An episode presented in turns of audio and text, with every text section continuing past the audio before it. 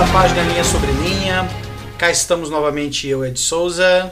E eu aqui, Gustavo Rodrigues. Sim, estamos aqui mais uma vez para o podcast do Linha Sobre Linha, cuja temática desta vez é a obra e a glória, né? O obra e glória, a obra e a glória do Senhor, né? Usando aquela escritura em Moisés 1:39, né? Eis que esta é minha obra e minha glória, levar efeito a imortalidade e vida eterna do homem. Que escritura poderosa, né? Pequena, mas profunda. E eu acho que ela sintetiza muito bem o plano de salvação, né? Porque em pouquíssimas palavras o Senhor, em todo o volume de escrituras, e nós temos quatro, né?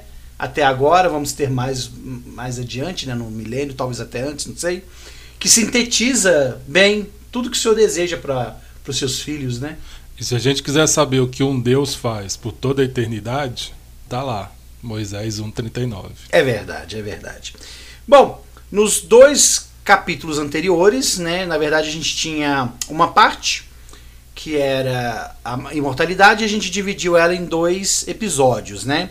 E agora, e essa é a obra do Senhor, né, que é levar a imortalidade dos homens, que é um dom gratuito, né?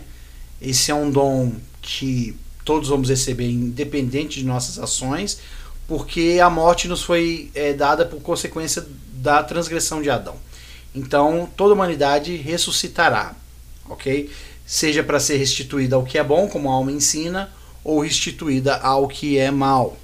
Porque, afinal de contas, a ressurreição nada mais é do que a restauração do corpo e né, tudo que é pertinente a ele. E dando sequência, eu acho que agora nós vamos entrar num assunto que talvez muitos de nós estamos muito curiosos para falar e para ouvir, que é sobre a vida eterna, a, a glória do Senhor. Né? Nós vamos falar sobre vida eterna e exaltação. Eu confesso que para mim é um assunto muito interessante. Eu tenho pesquisado, ponderado muito sobre esse assunto já há bastante tempo e eu acho que de todos os assuntos do Evangelho, esse é um dos que mais me atrai, além da expiação. E na verdade está tudo interligado, né? Mas eu acho que essa doutrina né, da deitificação, que a gente não chama de deitificação, né? A gente chama de exaltação. Mas tornar-se um Deus, eu acho que das doutrinas que nós temos na igreja, eu acho que essa é a mais impactante para mim, na minha opinião. Né? E talvez para muitas outras religiões e pessoas e tudo, seja talvez o ponto mais crítico das doutrinas da igreja, né? Porque, nossa, nós vamos, vocês vão se equiparar a Deus e tal. Não é bem isso, né? Mas eu acho que, que, que quando eu, eu conheci a igreja, eu sou um converso, eu, eu conheço a igreja desde os meus 14 anos, e eu acho que essa foi a doutrina que sempre mais me atraiu, mais que me mostrou que realmente Deus é um, um pai e um ser é, é, é, desejoso de, de nos tornar felizes para sempre, né? E, e, e, isso é escritura, inclusive, né? Não tem como refutar que a herança da exaltação é uma coisa que está inclusive na Bíblia, né? É, o livro de Apocalipse mesmo fala muito claramente sobre herdar assentar-se no trono que Cristo, assim como Cristo se assentou no trono do Pai. E eu não vejo nenhum outro, nenhuma outra explicação além do que você literalmente se tornar como o Pai, né? Mas vamos lá.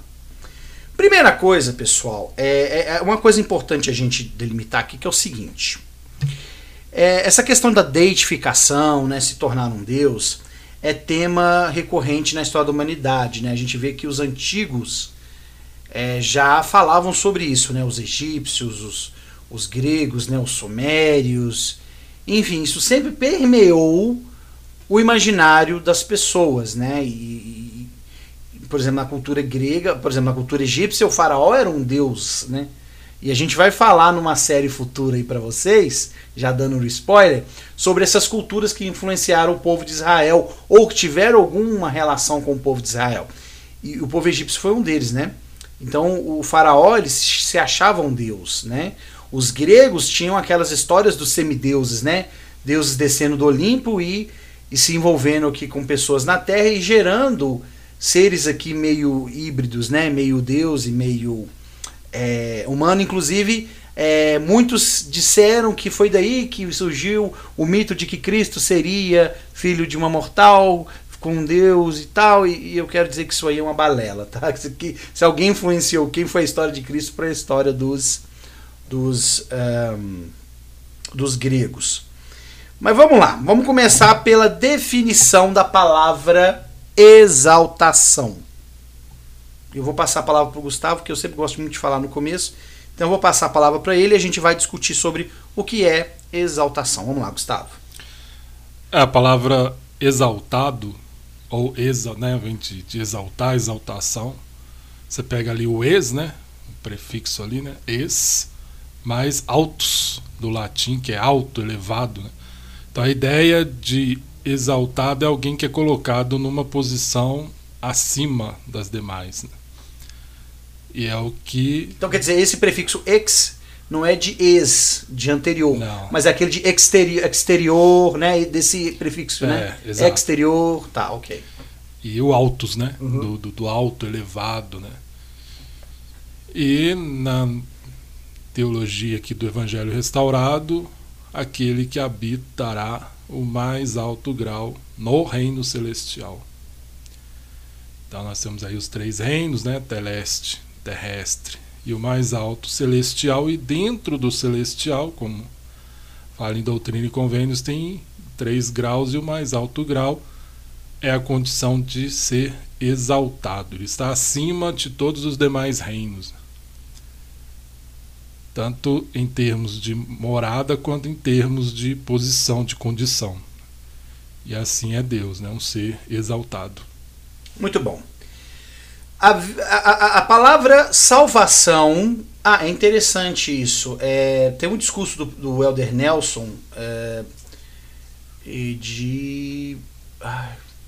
não vou saber se é, não lembrar se é outubro.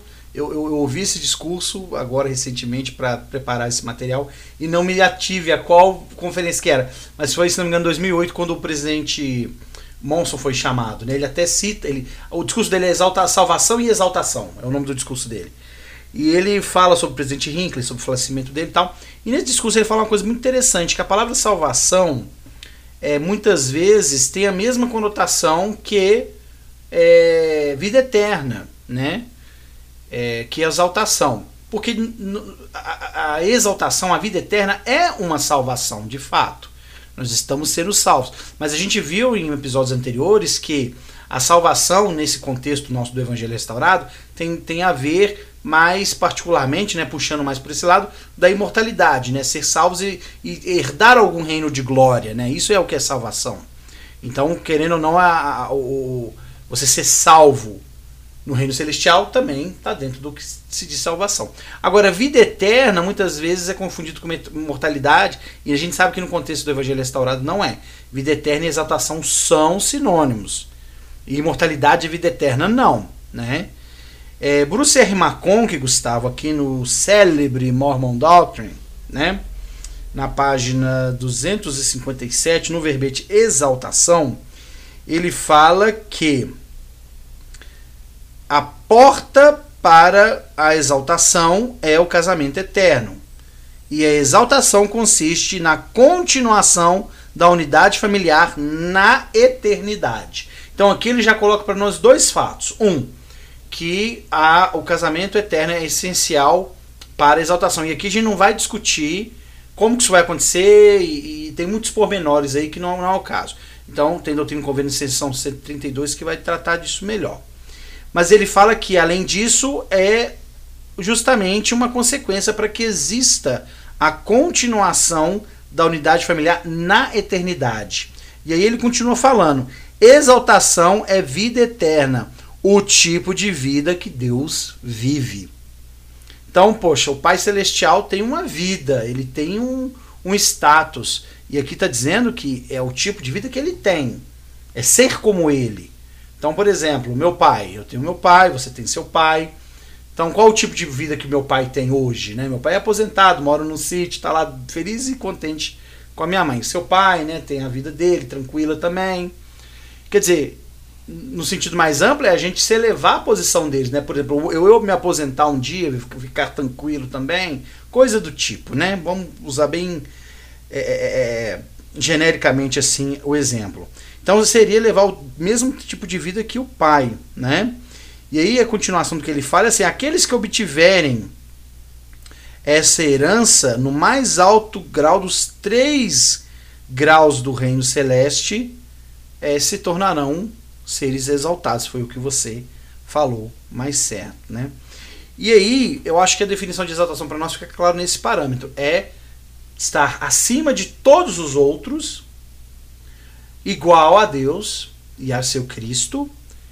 E não só isso, mas dar continuidade para a vida, porque qualquer outro ser abaixo desse mais alto grau do reino celeste não terá condição de perpetuar a vida para a eternidade. Serão pessoas que não terão essa condição. Que é uma coisa interessante que a gente acabou não falando, né? Poderiam seres ressurretos procriar? Sim, mas só se eles tiverem na condição de seres celestiais, né?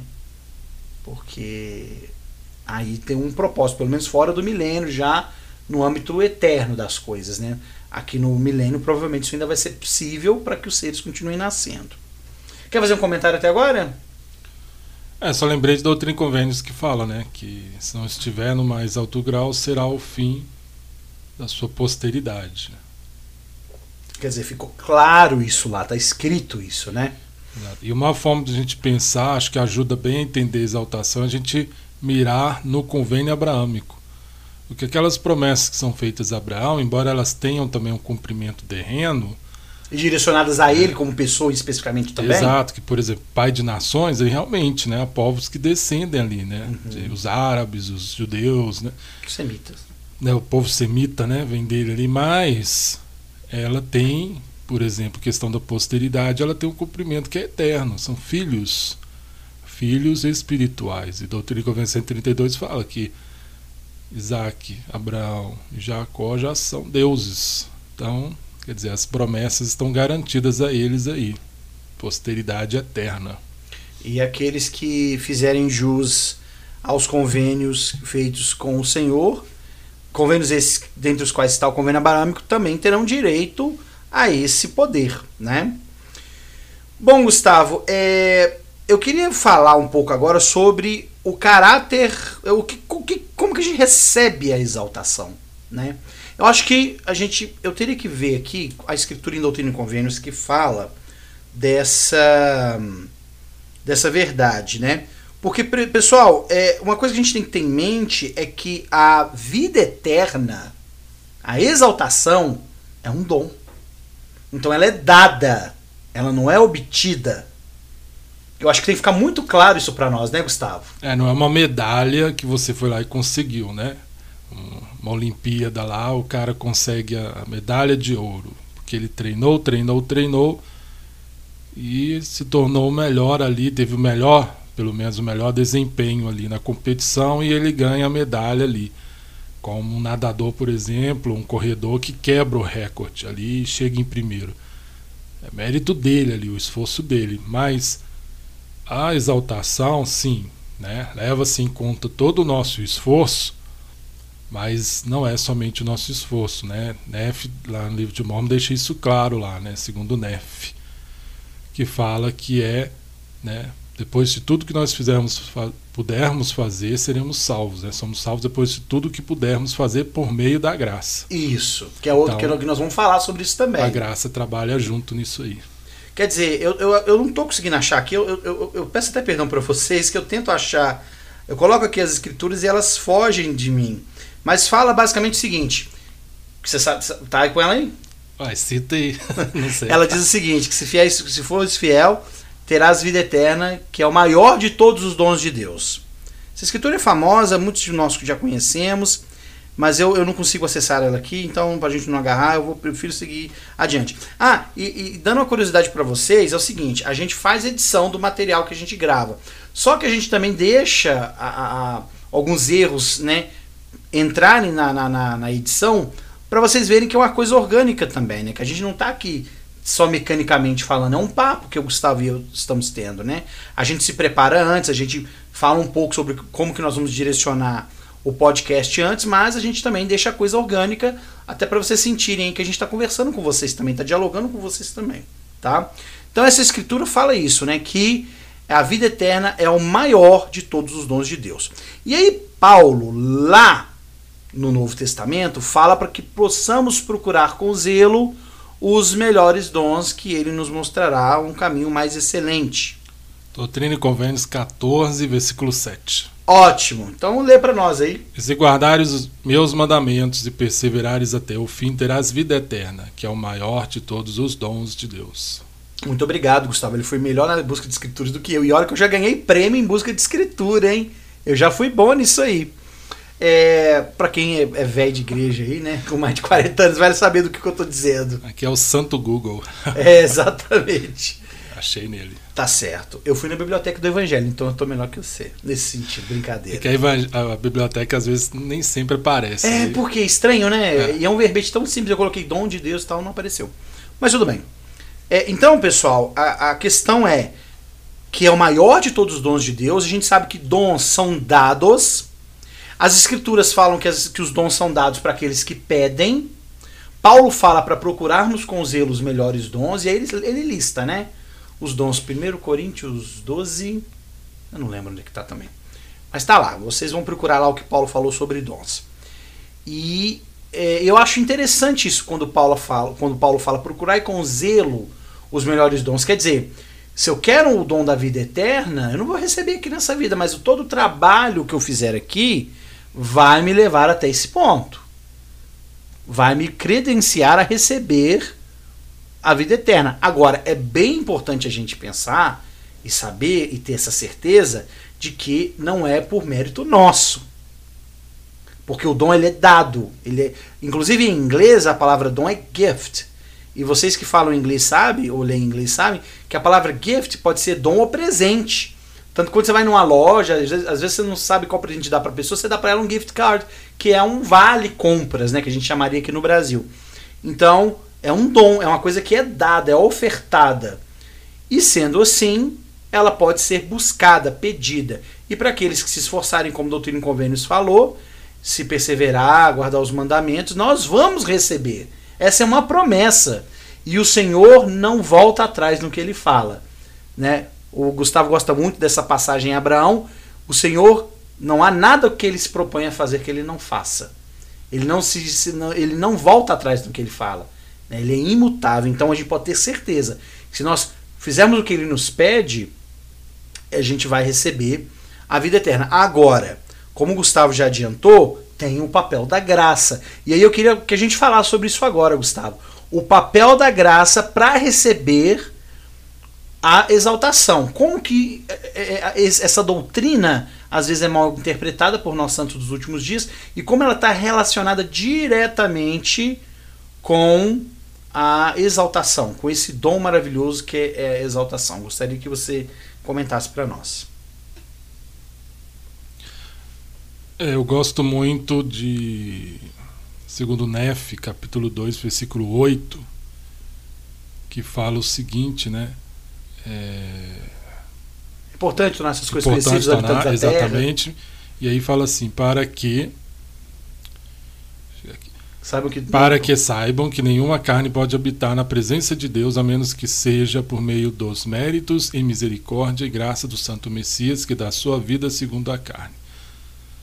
Então é por meio dos méritos, misericórdia e graça, né? Méritos, misericórdia e graça. Ou seja, os méritos são de Cristo, não é nosso. Não é porque a gente fez algo fabuloso, aí lá a gente vai merecer a exaltação. Tanto é que o livro de Timóteo a gente aprende, né? Que por mais que a gente faça, seremos servos inúteis. Usa esse termo. E é forte isso, né? É forte, né? Pensar assim, inútil, não no sentido de desprezo, né? Não vale nada, mas no sentido de que, de certa forma, isso não vai nos, não é o suficiente, não vai nos levar até lá onde Deus está, né? A gente precisa do auxílio dele e é por isso que Cristo vem. Então é por méritos dele, né? Ele é digno. Até no Apocalipse a gente vê lá, ele é digno de abrir os selos. Não tinha mais ninguém. João até chora, né? Quando ele fala lá, não tem ninguém para abrir o selo. E aí ele vê o cordeiro. A misericórdia, né? O livro de Malmo fala né, que Cristo passou por todas aquelas coisas de sofrer, de ser tentado, de ser rejeitado e tudo para saber como socorrer o seu povo.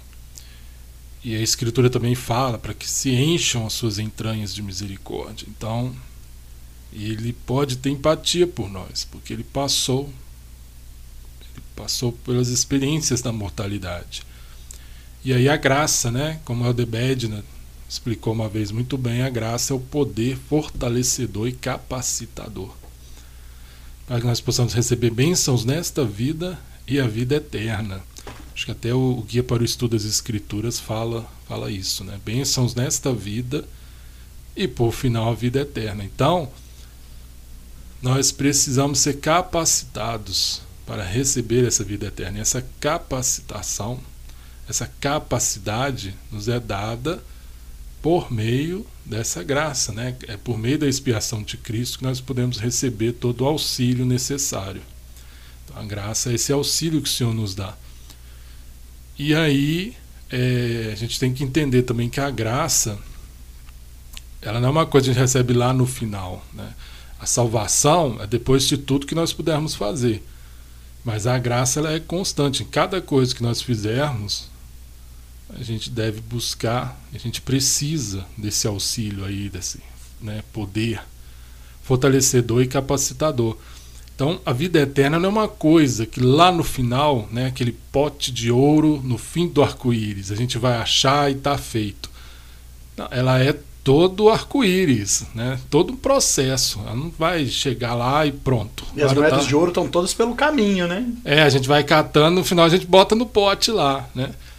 E o Senhor quer trabalhar conosco nesse processo todo. É para isso que tem restauração do Evangelho, é para isso que tem ministração de anjos, como nós falamos na série anterior. É para isso que tem profetas, é para isso que tem as ordenanças, é para isso que tem o templo, é para isso que tem revelação pessoal. Quer dizer, quantas coisas. Então, para chegar nesse dom maior que é o da vida eterna, quantos dons o Senhor não nos dá, né? Tudo isso para nos capacitar a chegar nesse ponto aí de exaltação. Muito bom, Gustavo. É, pessoal, só que vocês não dizer que o, que o tio Ed aqui é relapso com relação às referências de escritura, é 1 Coríntios 12, 31, quando Paulo fala procurar com zelo os melhores deuses. Eu sabia que era Coríntios ali. Né? Muito bem. Olha só, o Gustavo falou sobre a importância do, da graça para que nós obtenhamos o maior de todos os dons que Deus pode nos dar. Deus pode nos dar muitos dons nessa vida, muitos dons, mas o maior que Ele vai nos dar no final de tudo é o dom da vida eterna. Né? Exato. E uh, a graça, é por meio da graça que nós recebemos isso, tá? Brad Wilcox, que agora é, da, é conselheiro na, na, presidência geral da escola dominical, tem material muito bacana sobre isso, né? Dos o Kevin, rapazes. É dos rapazes? Eu falei escola dominical, mas é rapazes. É verdade. É, ele está muito envolvido em programa dos jovens também. Talvez seja por isso que ele tenha sido chamado. Uma pessoa né, amabilíssima, gosto muito dele.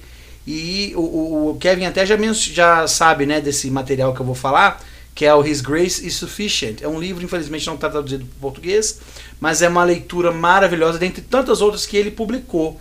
Tem vídeos dele também no YouTube falando sobre a graça. Eu acho que poucas pessoas explicaram tão bem como funciona a graça, quanto Red Wilcox. Vale a pena vocês acessarem o material que esse homem tem, que é fabuloso.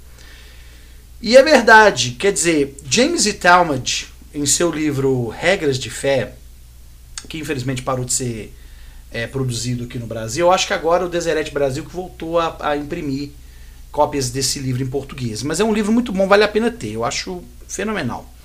Nesse livro, ele fala sobre uh, o papel de um ser superior para trazer, elevar um ser inferior. Então, para que a gente se torne Deus, a gente precisa de um Deus. Né? Eu não consigo me elevar a um, a um patamar mais elevado se o ser que está nesse patamar não me, não me trouxer consigo. Né? Eu penso muito naquela eh, aquele evento de Pedro né, afundando na água e o Salvador esticando a mão e puxando ele, né? chamando Lázaro também do túmulo, é, é, revivendo a, a, filha de Jairo. Quer dizer, a gente tem ali um ser superior chamando, né, trazendo para si um ser inferior. E eu acho que é, Talmud foi muito feliz nesse comentário. Para sermos exaltados, a gente precisa de um outro ser exaltado. Não tem outro caminho, porque e... o dom vem dele. E no contexto do plano ainda tem mais, né? Se Deus ele desce, ah, né? E não fica assim, somente falando, venham para cá, se esforcem, eu vou dar uma ajuda aí. Ele desce, né? Ele desce, ele espia, faz a expiação, ensina, faz tudo ali. E aí ele acende, e aí sim, né? A graça está ali para poder, porque ele fez todas as coisas necessárias. E aí ele torna-se capaz de trazer, de puxar, como você falou, os demais para a posição dele ali. Eu acho legal a pergunta que, que o anjo faz para Nefe, né? Agora não sei se é anjo ou se é espírito. Conheces tua condescendência de Deus, né? Quer dizer, eu acho legal isso, né? Deus descer na qualidade de humano, experimentar nossas dores, para que ele possa usar a plenitude da sua graça em tudo, né? Porque em tudo ele foi tentado, Paulo disse. Abinadi disse que ele não, não cedeu às tentações, mas ele experimentou cada faceta da, da vida humana para ele ter gabarito, para ele ter mérito para dizer, não, eu tenho capacidade de ajudá-los, porque eu sei o que eles estão passando. Né? Então a, confia, a fé em Cristo, é, o Elder Nelson vai falar isso no discurso dele, Salvação e Exaltação, é o elemento principal nesse caminho, uma exaltação. Usando o simbolismo de uma árvore, né? A árvore primeiro tem que ser plantada como uma semente, debaixo ali da terra, fica lá no profundo lá, se arrebenta, né? Se abre ali para poder subir, se tornar ali uma árvore frondosa e dar os seus frutos. É verdade, Gustavo, muito bom. Então, falamos até agora sobre o que é exaltação, falamos sobre a vida eterna como um dom, né, que isso é recebido de Deus, não é de outra forma, isso vem dele por meio de Cristo, por meio da graça e dos méritos de Cristo. A gente não pode receber isso por mérito próprio, porque nós não temos condição de nos tornarmos deuses por nós próprios. A gente depende de um ser mais elevado que nós para nos dar esse dom. Né? É, só trazendo aqui uma coisa à tona que eu não falei lá no começo, essa doutrina da identificação, por assim dizer, foi algo que foi trazido por Joseph Smith no discurso do King Follett, né? É, que se não me engano foi um funeral né, desse senhor, esse King Follett, e, e foi um discurso muito eloquente no qual ele fala sobre essa, essa característica que nós temos de sermos filhos literais de Deus e, portanto, nós temos a capacidade de nos tornar como ele também. Lourenço Snow vai aprender isso, mas ele vai só uh, realmente pregar isso mais adiante. Mas é uma doutrina que nós entendemos como sendo correta né, e que mostra realmente como Deus é maravilhoso para conosco. Muito bem, Gustavo. Eh, vamos falar um pouco sobre as características de seres exaltados. Né? Acho que essa é a maior dúvida, talvez, que a gente possa ter. Como é um ser exaltado? Bom, nos episódios passados, sobretudo no episódio anterior mesmo a esse, nós falamos sobre como é um ser ressurreto. A gente usou todos os elementos que nós temos que descrevem pessoas ressuscitadas, né? E as pessoas ressuscitadas, elas ressuscitam com a glória para a qual elas foram destinadas, né? É, aliás, eu queria voltar um pouco atrás, desculpa, antes de falar sobre isso, Gustavo, eu me lembrei. Tá vendo, gente? É o que eu tô dizendo, a gente tem o processo de edição, mas eu gosto de deixar coisa orgânica também para vocês verem que a gente não fica ali, né, todo certinho produzindo as coisas. Eu queria falar sobre é, é, o que então nos leva a ser exaltados, se, se não é só mérito nosso, é mérito de Cristo principalmente é a nossa disposição. Tá? O, a oração sacramental fala disso, né? É, que estão dispostos a tomar sobre si o nome de Cristo, quer dizer, é a nossa disposição, a disposição do nosso coração, a disposição do nosso ser e que caminho que essa disposição vai nos levar, em que nós vamos nos tornar, porque aí a graça vai realmente nos cobrir e nos tornar aquilo que o Senhor espera que nós nos tornemos, né? E Brigham Young, aliás, minto, Joseph Smith, ele fala que esse processo vai ser muito depois da ressurreição, né? Porque, claro, né, a pessoa ressur ela ressurge, ela ressuscita, e aí né, ela tem uma transformação no corpo, mas a, o processo de exaltação, como o Gustavo já deu spoiler no último episódio, é um processo. Bruce Macon que fala de progresso eterno, olha que interessante. Ele fala, ele usa esse termo, né? Progresso eterno, ou seja, aquele, aquele progresso que nós vamos ter vai continuar após a ressurreição. Então, para entrar para a exaltação, é sábio dizer também que nós vamos continuar progredindo. Certamente, então, Gustavo e caros ouvintes, nós não vamos ser deuses instantaneamente. Talvez a gente vai precisar de um tempo que não vai faltar para nós da eternidade, para que a gente consiga atingir essa estatura que é necessária para nós, né? quer comentar alguma coisa? Eu tô com medo dar spoiler aqui. Já do próximo, né? Pois é. Não, então não fala não, porque senão a gente fica sem elemento para falar do próximo podcast. É, senão o próximo capítulo eu solto todo aqui. É, não, mas aí ele tá falando sobre outra questão que ele até, a gente até tá anotado aqui, mas vamos, vamos ficar aqui no tema. Então, vamos falar sobre características de seres exaltados. Vamos lá. Beleza. O que, que a gente pode falar de um ser exaltado? Eu nunca vi um. Né? Eu acho que quem viu um ser exaltado, que pode falar que viu um ser exaltado, talvez Joseph Smith, que viu Cristo lá no tempo de Kirtland, né? Na primeira visão, ele viu o pai e o filho, né? É, no tempo de Cutler, ele estava com Oliver Cowdery. Isso. Estevão, no Novo Testamento, viu, né? Pelo menos numa visão, o pai e o filho. Sim. É, Sidney Regan e Joseph Smith viram a visão dos graus de glória, viram Deus também, Cristo, né? Pedro, Tiago e João, no Monte da Transfiguração, viu Cristo transfigurar-se, né? Ele mostrou a natureza celestial dele. Eles não estavam vendo Cristo como os demais ali. Sim. Por isso ele vai ao monte, né? E ali, como se fosse um templo, né? Ele Aliás, o monte é usado como um templo ali, É. né? E ele se manifesta de uma maneira única ali. É verdade. Bom, usando a descrição de Joseph no em Doutrina e Convênio, seção 110, ele fala do caráter glorioso que é Cristo, né? De como que a voz dele era, de como a pessoa dele era. Então ele usa símbolos como o relâmpago, como o som de muitas águas, fala da brancura que era os seus cabelos. E é interessante que ele não fala da barba, ele fala dos cabelos, né? Exato.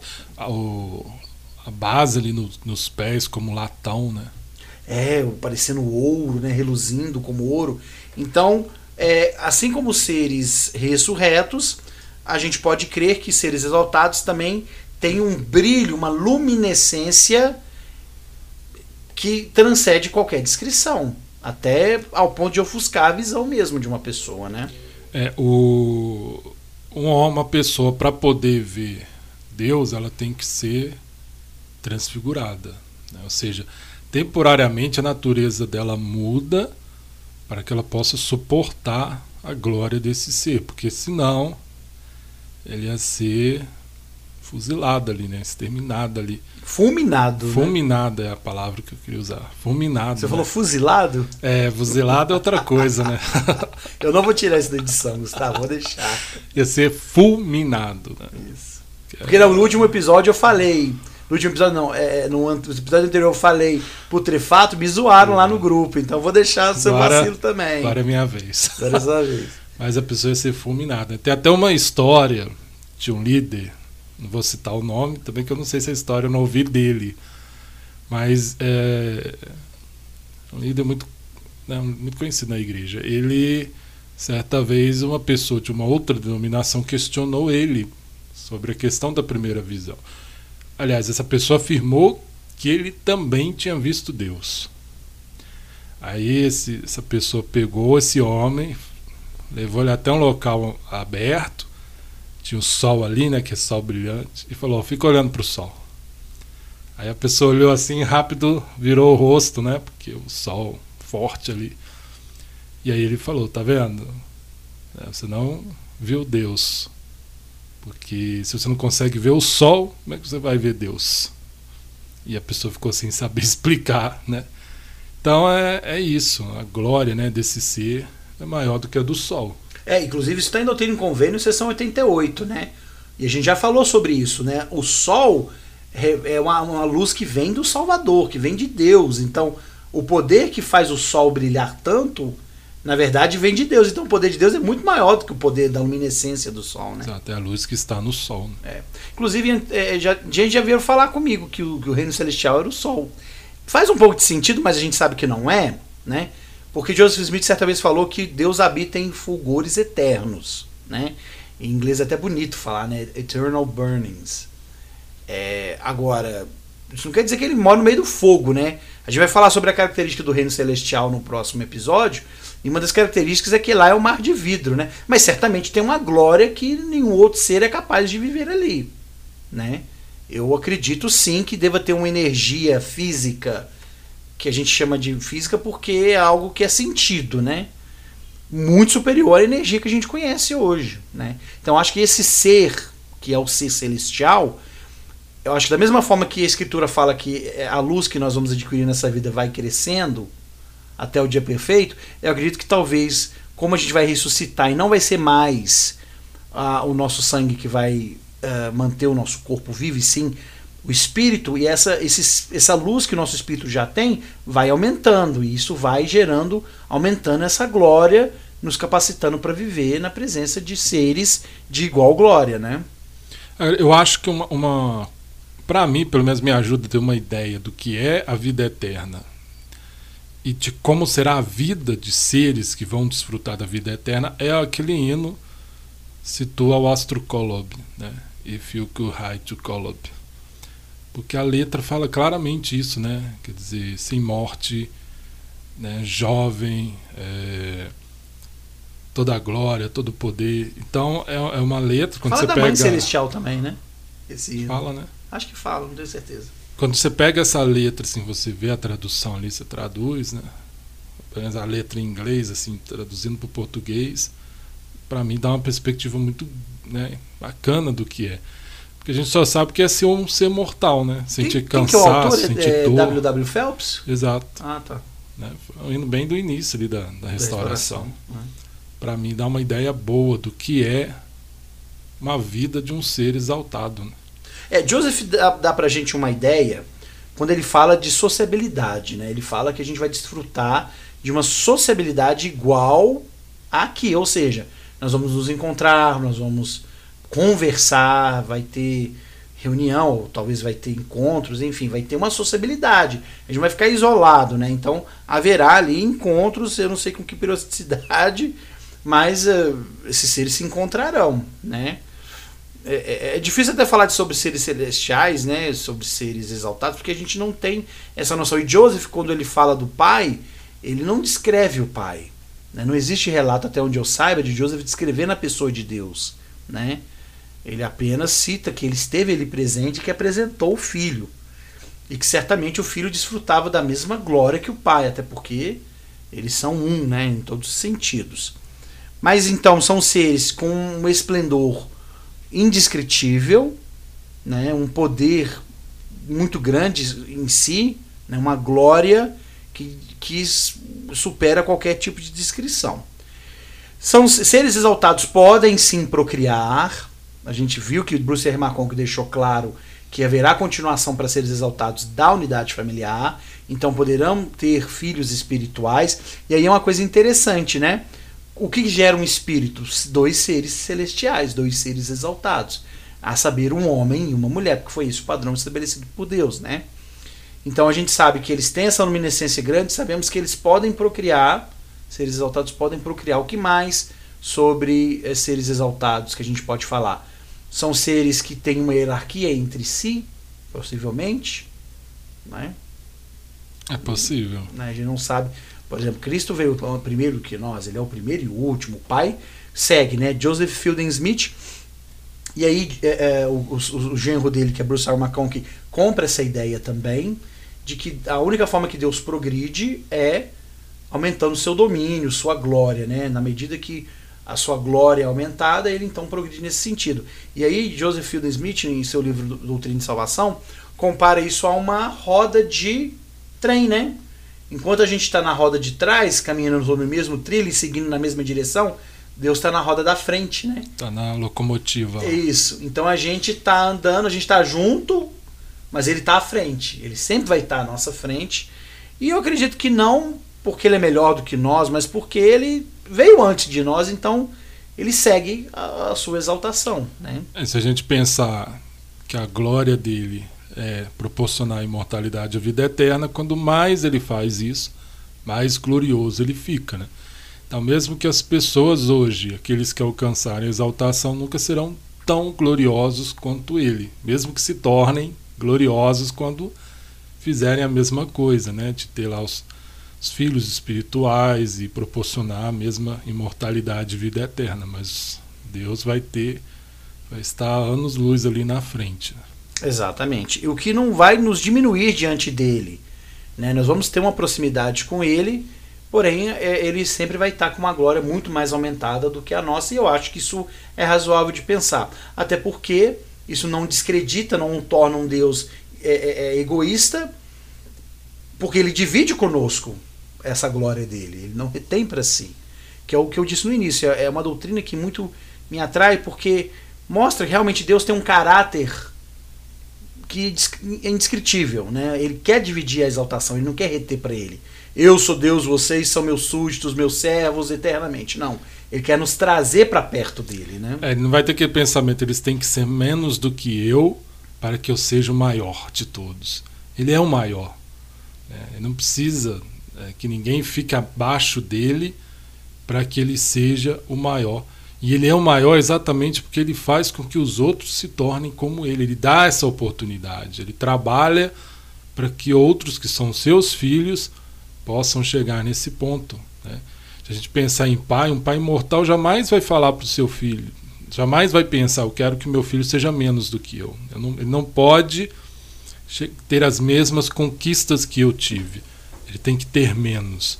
Não faz sentido. Então, algumas pessoas fora da igreja, às vezes, tem dificuldade em aceitar essa ideia de que o homem pode se tornar um Deus, assim como o Pai Celestial é, porque talvez isso possa parecer que diminua Deus, mas não, isso engrandece ele.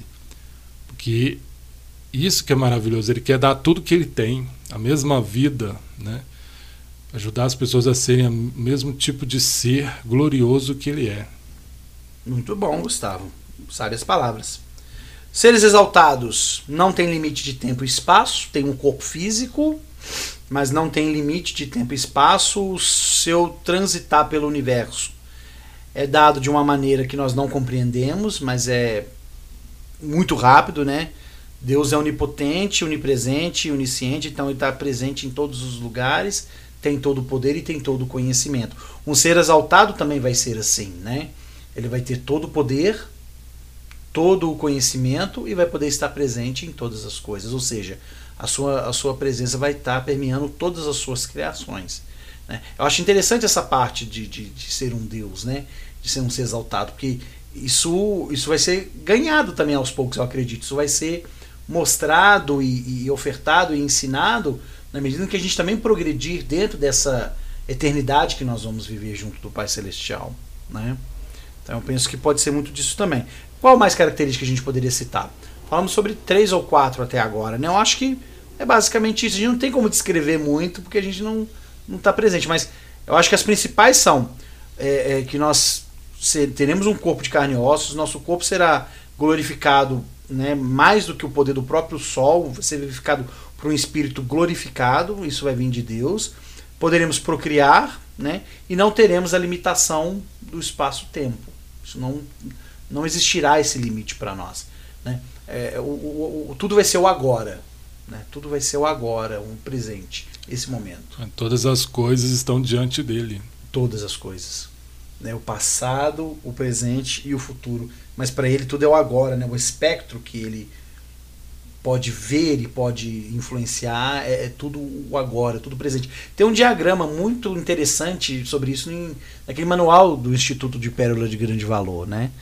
É, quem tiver curiosidade vai lá que tem um diagrama lá falando sobre isso, o que o homem sabe, o que Deus sabe, mostra né, como que é o espectro do conhecimento de Deus. Agora tem uma questão também né, importante para ser um Deus, assim como o Pai é, que é a questão ali dos atributos que precisam ser desenvolvidos. Sim. E essa é a nossa parte, né?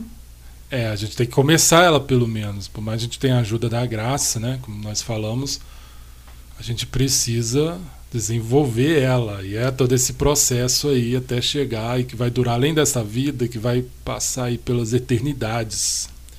Anos e anos. É, lá no Dissertações sobre a Fé, é dito que para qualquer ser racional ter fé em Deus, ele precisa ter um pleno conhecimento dos atributos, do caráter, dos atributos e das perfeições de Deus. Ou seja, ele tem que saber que Deus, como ele é, porque quando a gente sabe que Deus é misericordioso, a gente pode, por exemplo, arrepender.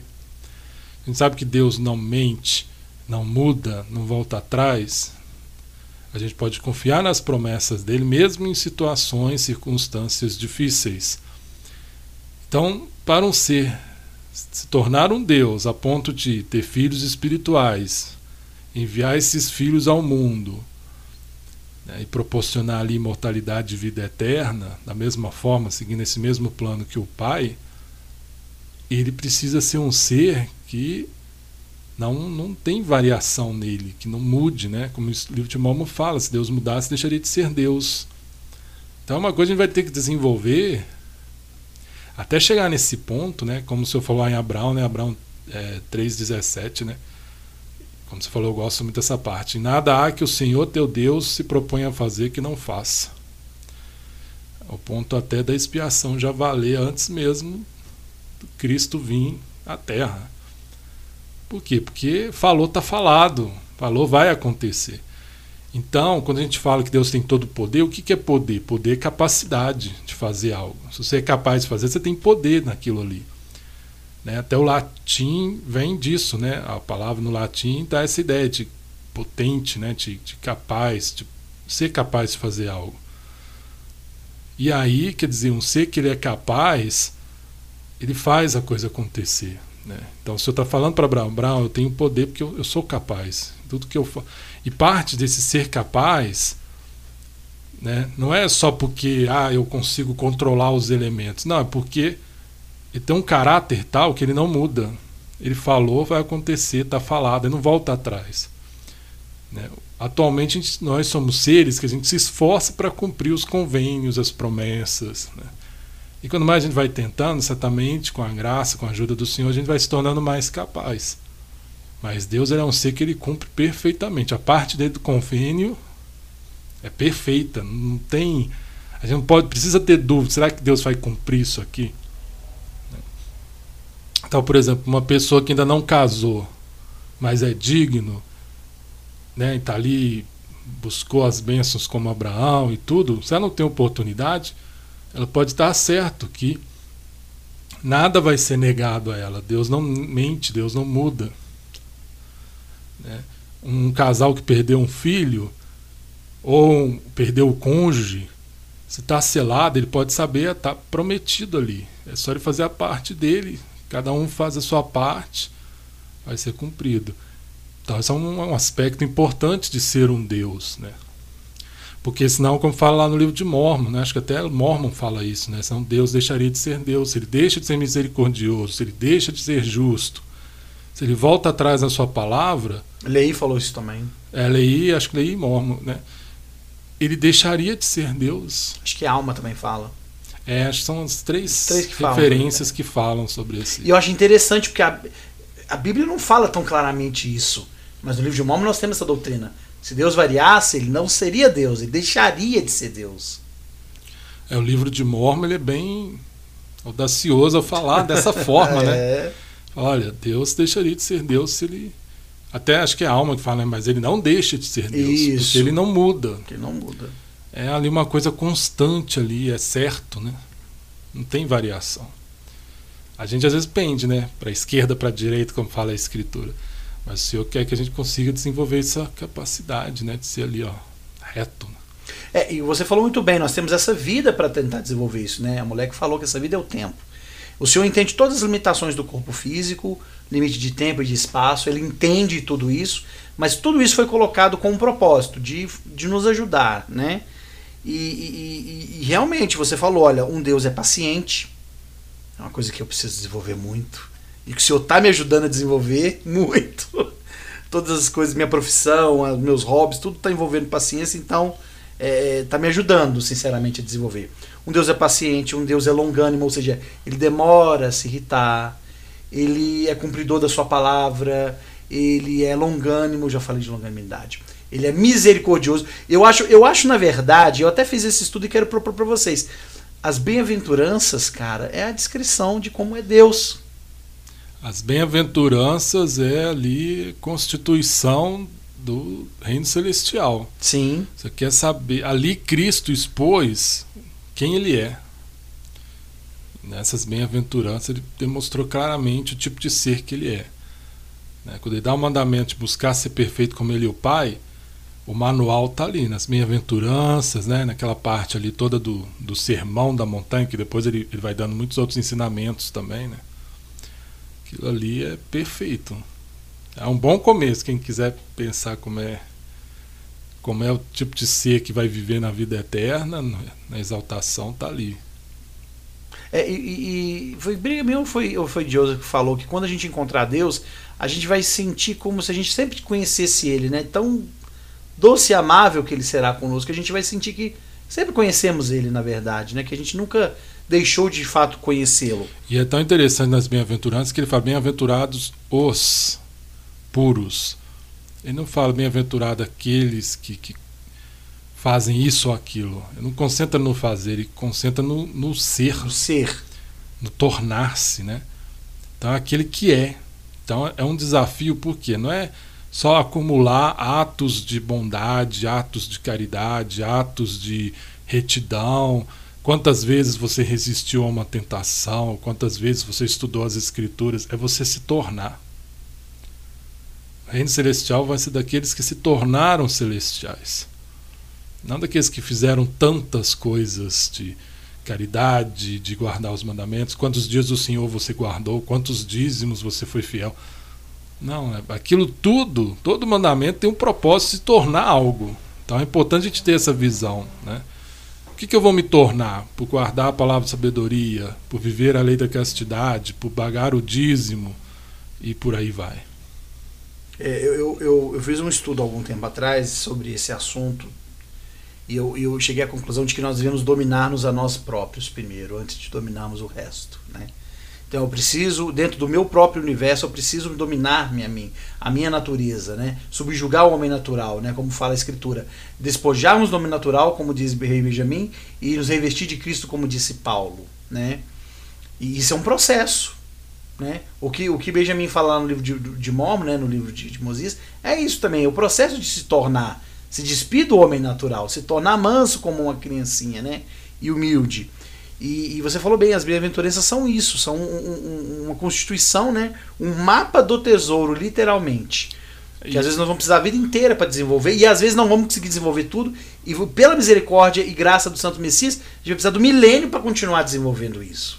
E um ser que exaltado, que tem domínio sobre todas as coisas, é um ser que primeiramente teve que ter domínio sobre si próprio. É o autocontrole. É ali que começa. Né? E eu gosto muito de um discurso, é, conferência de outubro de 1995, presidente Nelson, Perfeição Incompleta. E nesse discurso ele deixa claro né, a perfeição como um objetivo a ser buscado. E nessa ideia, o que é mais importante é que a gente esteja trilhando o caminho que vai levar a vida eterna. Mesmo que a gente não seja perfeito, a gente fale, por isso tem o arrependimento.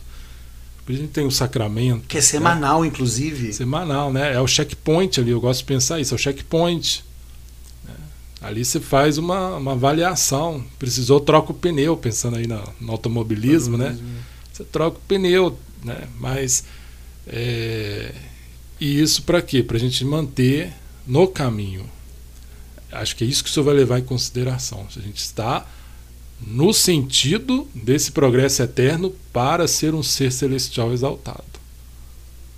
Se a gente estiver nesse caminho, ele vai nos aceitar. Não interessa em que ponto a gente está. A gente tem que estar no caminho, fazendo as coisas, esforçando, arrependendo quando necessário, para ir para o reino celestial ali, as coisas do reino celestial. E aí ele vai aceitar o nosso esforço, né, vendo que ali a gente está dando o máximo, o melhor. A gente está realmente com sinceridade buscando. Né. Exato, a nossa disposição, né, Gustavo? Exato. É, eu, eu, eu, creio muito nisso, eu sinto muita verdade nisso e, e meu coração transborda de alegria em saber que estamos no caminho, irmãos e irmãs. Como disse Elder Cornish, que é um 70, né, um discurso que ele fez, ele fala, né, vamos, eu vou para o reino celestial, ele fala, sim, você vai se continuar guardando os mandamentos e, e, se esforçando. E eu sou muito grato por essa doutrina, como eu disse, é uma doutrina maravilhosa e que me faz realmente, nossa, viajar, como diz a gente aqui na minha cidade, né? É, porque é um assunto interessante. É, lembremos que se tornar um Deus Não é como os deuses olimpianos, né? Cheios de vaidade, cheios de ira, cheios de inveja, inclusive até dos próprios humanos. São seres desprovidos de qualquer orgulho. São seres que, na verdade, vão trabalhar para a exaltação de outros. E isso envolve muito trabalho, muita dedicação e muito foco. Então, ser um Deus não é ficar numa rede celestial curtindo a paisagem do, do universo, como se fosse uma, uma aposentadoria que a gente vai ganhar. Não é bem isso, não. O ser um Deus é querer é trabalhar para a exaltação de outros, é tornar esse trabalho perpétuo, né? Continuar exercendo esse mesmo poder que nos transformou, levar isso agora para outros também. Irmãos e irmãs, caros ouvintes, fiquei muito feliz de trazer esse assunto junto com o Gustavo Rodrigues para vocês hoje. Nosso tempo já se esgotou, agradecemos mais uma vez sua paciência na sua audiência, duas palavras que rimaram.